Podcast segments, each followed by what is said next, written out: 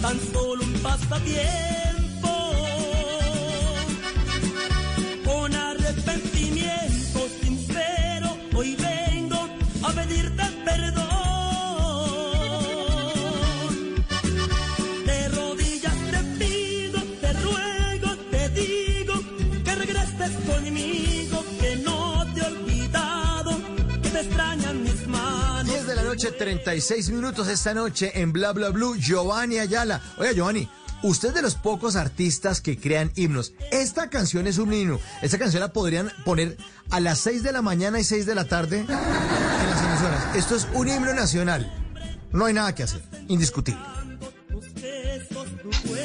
Si una canción la pueden poner en, en cumpleaños, en matrimonios, en divorcios.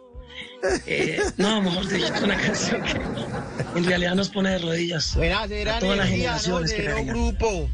Cero grupo, claro. Bueno, ¿y cuál es el origen, cuál es la historia de esta canción, Giovanni? De rodillas te pido.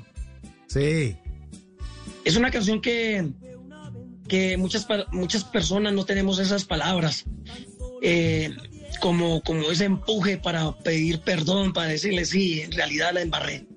Entonces, ¿qué hacemos los seres humanos? Ponernos de rodillas y bajar la cabeza y decir, intentémoslo, discúlpame, la embarré. De rodillas te pido que me perdones. Entonces, lleva una bonita historia para, para una bonita reconciliación. ¿Y cuántas personas, cuántas me pregunto yo, cuántas personas no se han reconciliado? Y yo he sido testigo de, de esas situaciones. Muchas personas se han reconciliado y han vuelto a empezar y aún siguen. ¿Por qué? Porque existe una canción de estas que amerita el perdón, que amerita intentarlo nuevamente. En las noches despierto gritando tu nombre y me lleno de miedo al pensar que a otro hombre le estarás entregando tus besos, tu cuerpo. No quiero ni pensar,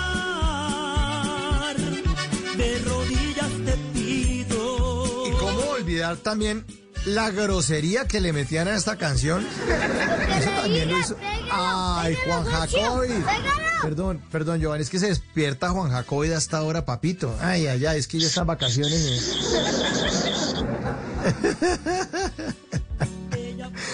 Óigame, entonces, la- la- la- hablemos de, ¿Cómo fue la historia de la grosería esa que le metieron por ahí? Bueno, yo le puedo contar, le voy a contar A que nosotros, el equipo de Giovanni Ayala, eh, cuando inició, quisimos darle un sello muy particular a las canciones para que la gente, no nos ha pasado muchísimas veces que nos preguntamos cuando escuchamos una canción en la radio y nos, nos decimos, oye, ¿quién está cantando allí? No, no, es que esa voz se parece a fulano, no, es que fulano de tal, no, es que fulano de tal.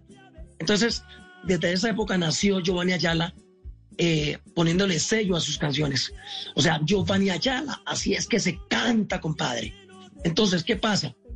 Eh, en ese entonces, eh, nuestro compañero Juan Camilo, en esa época el bajista de la agrupación Zafiro, quiso ponerle el sello porque nosotros se lo exigíamos, Vladimir Ayala y, y nuestro equipo, Juan Carlos Ayala, mis, mis hermanos que han tenido siempre la agenda mía.